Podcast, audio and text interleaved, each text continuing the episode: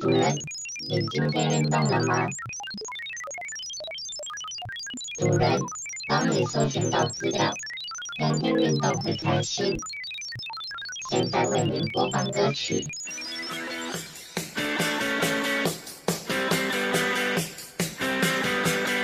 主人，跟我一起运动起来。用声音走进体坛道路，用言语收录体育人物。欢迎收听斯伯特语录。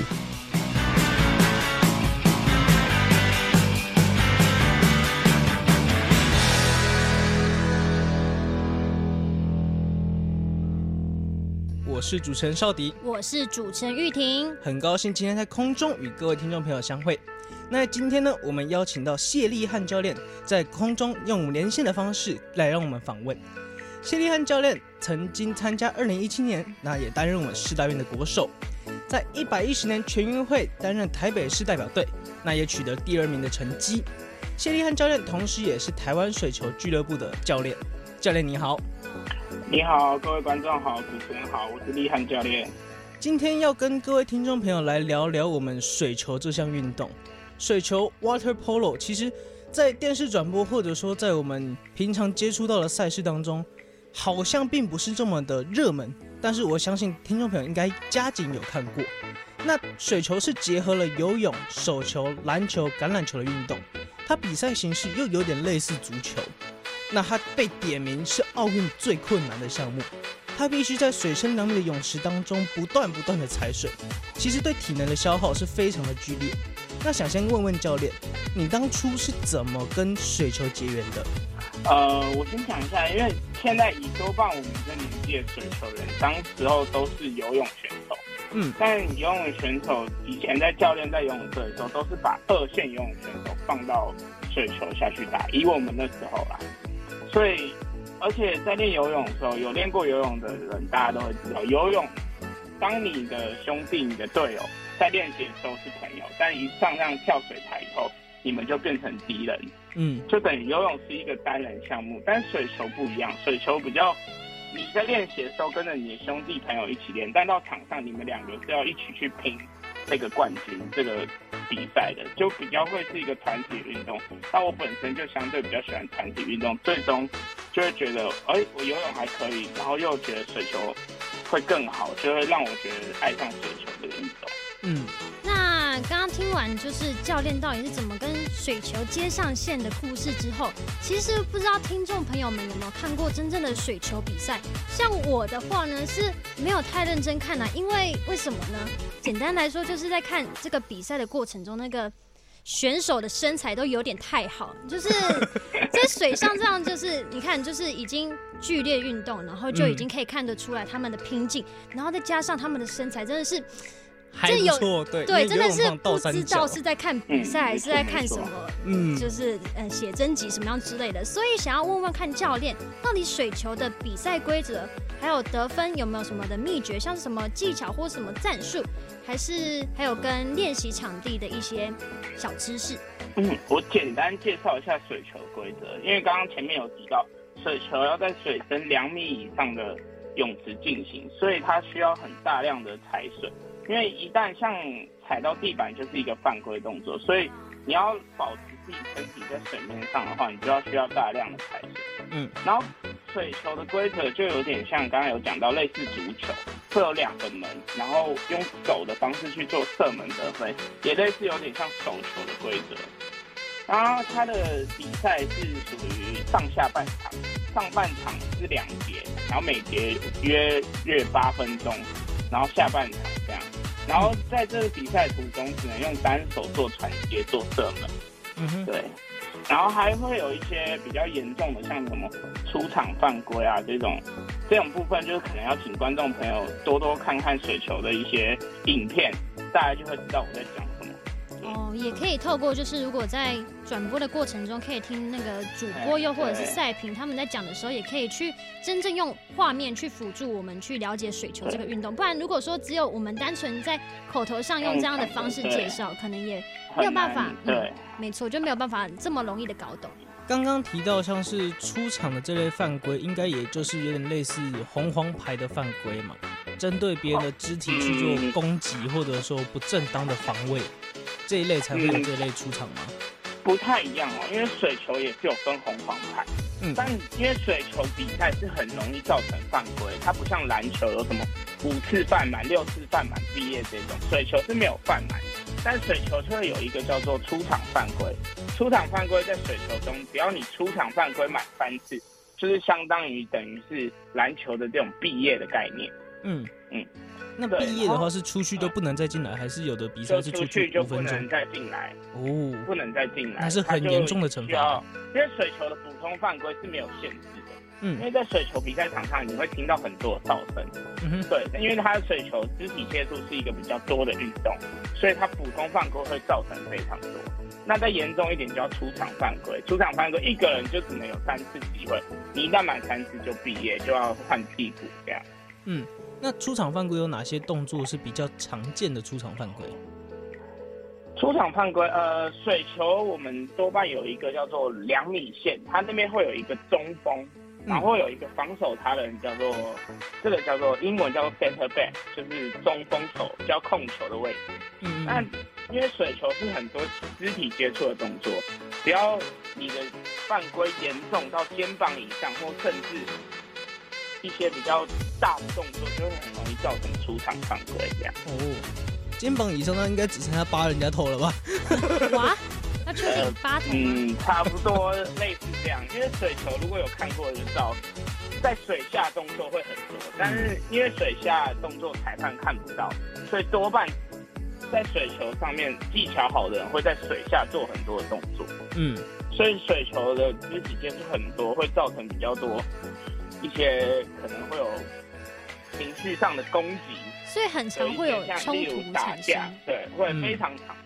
所以在水面上动作越大，裁判看得到，他就会尽量保持不要让两队造成那个冲突打架的事情，对，冲突发生。所以在水上的动作就会变得比较吹的会比较严，这样。OK，为了维持我们场中的秩序，对，而且还有比赛的流畅性。嗯，因为在这个规则也是慢慢有在修改，在以前的规则，在早期的水球，在没有吹判那么严谨的时候，大家是在水里面真的像拳打脚踢。一样，对，会常常打到见血等等，哇哦，真的是血流成河，最后才会慢慢改规则，让它变成没有那么就是动作，即便没有那么大，只要你在肩膀以上，就是会变造成出场犯规。嗯。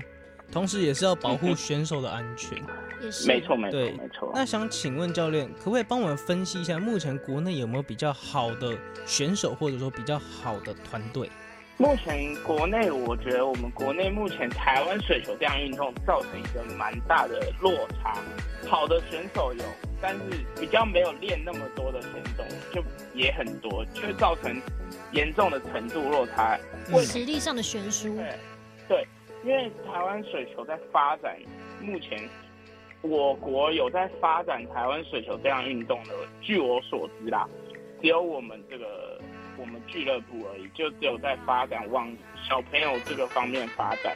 嗯哼，对，所以我，我觉得台湾好的选手一定有，但是我觉得有很多一些比较想要努力的选手，或是想要打水球选手，可是找不到好的场地。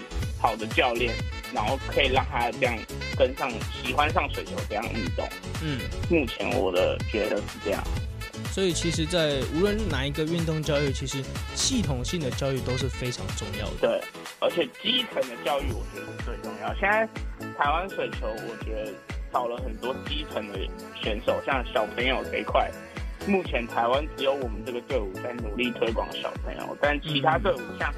今年全运会冠军是新北市，然后第二名是我我们这队台北市，第三名是宜兰市。但他们的常常会造成就是在打的都是年纪很大的选手，对，那几个人，但小朋友往往没有接上他们的轨道。嗯，我觉得这是比较可惜的。好的选手是一定的，但是接上来的人，我觉得相对比较少这样。嗯，但至少现在有。这个俱乐部可以去培养年轻的选手，然后之后他们如果真的有兴趣，然后他们就可以继续再打上去，就不会是真的台湾的选手就走那几个。所以从教练讲的这些，我们也可以知道，就是要推广一个运动，其实不仅仅是要有人去打，更要有那些资源去去资助这一些想要去从事这项运动的人，不然。嗯就你有想要打，可是你像我们没有环境，没有教练，没有没有对，就就没有办法推广。那就是刚刚教练也有提到，我们虽然这也是水上运动，但相较于游泳，这个就是比较像是单人的，就是哎，场下是朋友，场上是敌人。那变成水球这个运动是一项集体的运动，那我们要怎么培养这个团队的默契呢？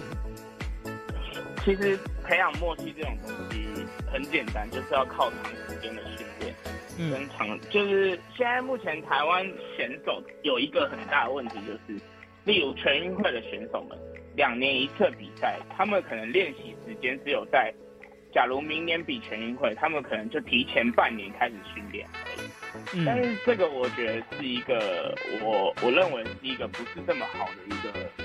以一个球类运动来讲，不可能短短半年可以培养出多绝佳的默契。是看看国外的，看看国外的职业队，好，他们都长期在做训练的。所以这个默契的培养，我觉得最主要就是时间的累积啦。你越长时间在一起训练，你可能我跟你从小从十三十四岁就开始练，练到二七二八，那我跟一个。我们二七二八在同时到一个队伍打球的人，那个相对就会差很多。所以其实就是要怎么培养是一个没有绝对的秘诀，只是最主要我们就是要让选手他们有足够的时间可以在一起，不不一定是要训练，但是训练是最重要的，但也是需要有什么私底下啊，可能可以吃吃饭啊，然后聚在一起，这也是也是培养默契的方法。对，这也就是一个培养感情，每一个团队运动都是一定要需要，但是。我觉得最重要的就是长时间在一起的训练，嗯，这个是很重要。就像职业队一样，像现在台湾有各大篮球职业队产生，我觉得这就是一个很好的事情。他们花时间从一到五开始花时间一起集合在一起训练，跟只有这场比赛才会一起出现的，但这个的默契一定相对会差很多。嗯，如果运动要走向一个职业化的道路，其实。无论是训练或者说团体生活的时间，势必必须有更多的付出跟投入。我想听众朋友听到这边，可能有点想要知道，诶、欸，那假如今天我想要玩玩看水球，那我应该准备什么东西？所以我希望教练他会跟我们听众朋友分享一下，当我们从事水球这个项目的时候，有哪些东西是我们必备的？从事水球，我个人觉得比游泳还简单，因为从事水球，你只要准备一个泳裤。你连泳镜也不用戴，因为在比赛水球的时候是不能戴泳镜的。嗯，所以泳镜这项你也少了，你只要戴个水球。那水球帽这个部分，相信主持人或是观众朋友都知道，有看过水球照，水球帽很像一个婴儿在戴的帽子。但这个这个帽子，对，这个帽子多半不太需要自己准备，因为这是属于团队的东西。那我简单介绍一下那个帽子大家有看过，它那帽子旁边有两个耳朵，像罩子这样。这种就是因为水球，刚刚有讲到，水球比赛是非常多肢体接触的，所以那个帽子的耳朵是多半在保护你的耳朵，因为耳朵当很容易肢体接触，会很容易造成受伤的部分。嗯，所以只要喜欢水球，你只要准备一件泳裤，或女生准备一件泳衣就可以来参加了。所以说，他其实准备的东西真的不多，但大家都说嘛，工欲善其事，必先利其器。但是你要来玩水球的话，你就需要准备一件泳裤或是泳衣。那其实相对的，相较于其他可能比较其他的运动，但就不需要准备那么多东西。所以大家如果有兴趣的话，一件泳衣就可以上场。我们平常可能大家都只有觉得只有奥运有水球，就像我可能比较没有机会去接触。那我们到底要在哪里可以收看到水球这类的比赛呢？哦，目前呢、目前其实台湾的一些全国赛，近期我相信你们有看到，刚刚那个主持人有讲到，就是台湾目前近期的几个比赛有在电视上转播，但目但是还是比较少，因为台湾的目前比赛一年只有只有一次。所以多半像我们如果要看水球这类比赛，我们还是会到 YouTube 上面去看一些国外的比赛。嗯，国外比赛在 YouTube 上面，他们常常会把它放到上面，所以我觉得在那边可以看到比较多水球赛事。不然就是像奥运啊，像你们刚刚讲到奥运，多半在台湾会有转播，可是转播的非常少，嗯、就是可能顶多只会在四强赛或者是冠军赛才会有一点点转播这样。就是重要的时刻才会有转播比赛，但也没有关系啊。毕竟水球这个有一些我们比赛真的不是说要看懂，而是喜欢看运动员在场上的一些较劲的那种感觉。所以如果像我们刚刚教练有讲到，如果听众朋友们想要去看水球比赛的话，我们上 YouTube 也是可以找。那其实刚才讲了，我们可以到网络的一些直播平台去收看比赛。那假如听众朋友想要自己去参与这项比赛的时候，有哪里可以接触这类的运动或者说比赛啊？如果想要参与水球运动啊，现在在台湾啊，大家可以上我们的台湾水球俱乐部的粉丝团上面说去询问，因为我们目前台湾有开放给一般民众去参加、去体验的地方，就只有我们这个俱乐部。我们的俱乐部开放给不管年龄大小的各位朋友们都可以来参加这项运动，这样。那真的不错诶，毕竟如果说你今天真的要去接触一项运动，你真的需要有一个平台才有办法去接触，不然没有像是我觉得水球没有像是一般可能是篮球这么容易的接触到，毕竟你可能篮球你只需要一个空地。你真的只需要一个空地，甚至地上不用画线，你就能去打篮球。可是你今天你想要接触水球，你就一定得需要那个空地，不，你 你需要你需要你需要游泳池，对，你需要有那个场地跟一些装备，甚至你需要旁边的那些救生员。对，而且水球这个运动的入门相对就会比较困难。对，必须具有一定的游泳基础。对，你需要基本的游泳技能，而且第二就是会游泳以外，你还要不怕深水。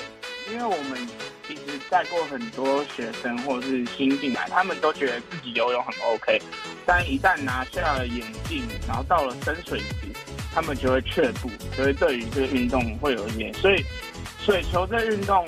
相对入门就会门槛比较高，所以在推广这个运动相对就会相对比较困难一点这样。但没问题，就是如果听众朋友们都有兴趣的话，嗯、就可以、嗯、就可以来查一下我们台湾水球俱乐部，然后就可以去、嗯、里面应该也一定会有一些管道可以跟他们联系，就是有兴趣的都可以去上面查。对，没错。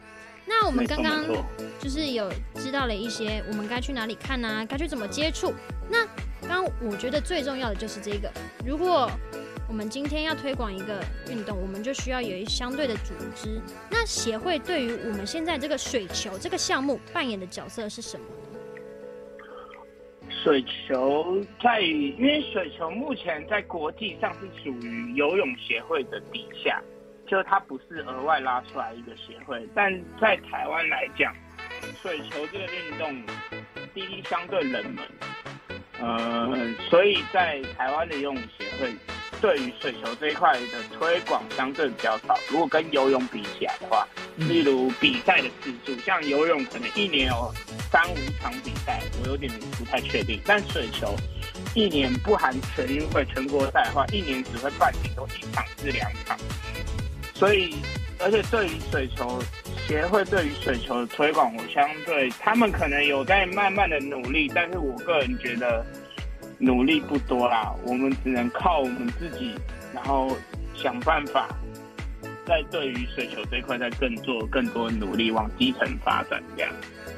其实透过我们在看比赛的感觉，像游泳在基层部分，无论是协会杯，甚至到所谓的议长杯。嗯市长类甚至总统杯，其实它是一系列不同层级、嗯、不同难易度，是有简单也有到难的这一种比较多元选择。其实，嗯，因为对一个选手来讲，他的养成他不能一开始就挑战很难很难的比赛。毕竟，无论是无论是场地，甚至说他的竞争对手，那都不同的量级。所以，那在越级越级打怪的情况下，很容易让选选手产生却步。那要如何把这个把这个感觉推广出去？那其实也是必须从基层稳扎稳打的做起来。没错，没错，没错。那在刚刚我们节目开场的时候有提到，教练是我们水球俱乐部的教练。那水球俱乐部目前在国内有提供什么样子的服务给无论是选手或者说基层民众吗？嗯，我们现在台湾水球俱乐部，其实我们的服务是全方位的服务，就是不管你是选手出身，想要往这个运动继续发展，还是像一般生想要来体验这个运动，都可以在我们水球俱乐部，我们都有提供这样服务。像一般生的话，我们就有开放给水球，我们每个月都有开放两次的体验课程。在台北的松山运动中心跟台中的北区运动中心，我们都有开放体验课程，给给一些一般生想要体验这项运动的选手去体验。那我们水球俱乐部现在也有在推广，就是我们自己培育的选手们往更高层级的发展。像我们今年度就有送去送出国四位小朋友到日本的高中跟大学做读书，然后去读水球。去练水球这块运动，嗯嗯嗯，哇，他已经扮演着一个学校，体育学校可以给选手的资源。嗯，对，没错。而且我们对于在国内的一般选手，我们现在目前今年也开始规划一系列的联赛赛事。主要联赛是因为台湾选手在水球这一块已经有比较大的落差，我们主打就是你可以单人报名来参加我们的联赛。那你参加好联赛，我们就会把你打散分队，然后让我们可以整合我们全部台湾的水球选手，有同样的资源跟同样的可能比赛的规则的一些了解，然后跟一些训练模式，我们想要打造，因为台湾的水球赛事太少了，一些喜欢水球这样运动的选手没有地方可以打比赛。嗯、所以我们才说，我们想要推广一系列水球赛事，让真的喜欢水球的这项选手可以来多比赛赛事。因为有运动过的选手，大家都知道，你多比赛，多吸取一些赛事经验，相对来讲也会比较好了。如果你每年都在花时间练习，然后没有一场比赛，那你等于也是白练，对吧？确实。所以我们的我们的想法是这样，我们多办一些水球赛事。不管赚不赚钱，亏不亏钱，那我们就是办来给我们这些有对于水球有兴趣的这些选手们可以参加，这样。嗯，继续维持他们的无论是体能或者说球技的那种感觉。其实我觉得这样真的很棒，毕竟真的有幕后真的有一群人对于这个东西有热衷，然后有那个热情去推广。甚至刚刚教练有提到，他们要准备办一些联赛。嗯，因为刚刚教练最前面有讲到说，其实台湾如果撇除掉一些比较大型的。水球又或者是国际型赛事，其实台湾在水球上面的曝光度真的很低，所以他们也借由这样的方式提供每个选手有可以互相切磋的一个比赛，甚至是也能提高水球在台湾的曝光度。我觉得这真的是很不错的点。嗯，而且不知道听众朋友们有没有听清楚，就是除了刚刚教练说我们在台北。可以参加这类的活动，有听到吗？在台中也是可以，而且非常的方便，就在北区的国民运动中心。对，所以就是如果中部的朋友也有兴趣的话，也可以去上官网，然后也去联络去看一下资讯。有兴趣真的，我们不用怕说今天我们可能不会，但是我觉得他们一定有心去把你教到你可能有兴趣，又或者是。没，反正没关系嘛，我们就去尝试看看。没有，对啊，我觉得也是一种感觉。他们一定有那个热忱去把他们所学的东西、所知道的东西去教授给你们。教练，我想再问你一个问题，帮我们广大的听众朋友，因为像少迪，我其实有近视，我还有闪光哎。对，那如果今天我们下水不能带蛙镜的时候，我们该怎么办呢？呃，我们现在目前也有几位选手跟教练是近视的状况，他们就是戴隐形下去哦，下去打，嗯，会不会打到一半会掉被抓下来？你会不会掉？看每个人，有些人是习惯以后他就不太会掉，但有些人可能刚戴下去的时候会很容易掉出来，因为在水里面我们是需要在水里面睁开眼睛的，嗯，的以水球的运动，所以近视啊，我们。这边都是有有近视的人在参加啦，但所以大家可以不太担心这种问题。那访问即将进入尾声，想请问教练还有什么其他东西想要跟我们听众朋友补充的吗？最主要就是我希望大家可以多多去了解水球这样运动，不一定要来参加，或许你可以去了解这样运动到底在做什么，或是大家可以看看我们的粉丝专业看看我们怎么在推广这项运动，我们。现在目前最主要就是曝光度，我们这个运动在台湾太少人知道了，所以会相对起来比较没有人知道这项运动。任何的一点鼓励，或者是你在这个。官网上面的浏览次数，又或者是他们 Facebook 的一点一个赞、一个爱心也都好，就是我们觉得可以用这样的方式去可能去支持跟推广我们。我觉得这都是让这一些的人会愿意更支、更有那个动力去做下去。所以大家有兴趣的话，都可以上网，然后去搜寻台湾水球俱乐部，然后去多多了解它里面的内容。很高兴今天谢立汉教练来到我们节目现场，谢谢教练，谢谢。那我就要赶快去 Google 我们的台湾水球俱乐部，我要去参加体验喽。哎，听众朋友们，你们也是哦，赶快赶快，中部跟北部，你如果有兴趣的话，高雄的也没问题的。哎、嗯，真的不要忘记搜寻，要搜寻什么呢？台湾水球俱乐部，没问题。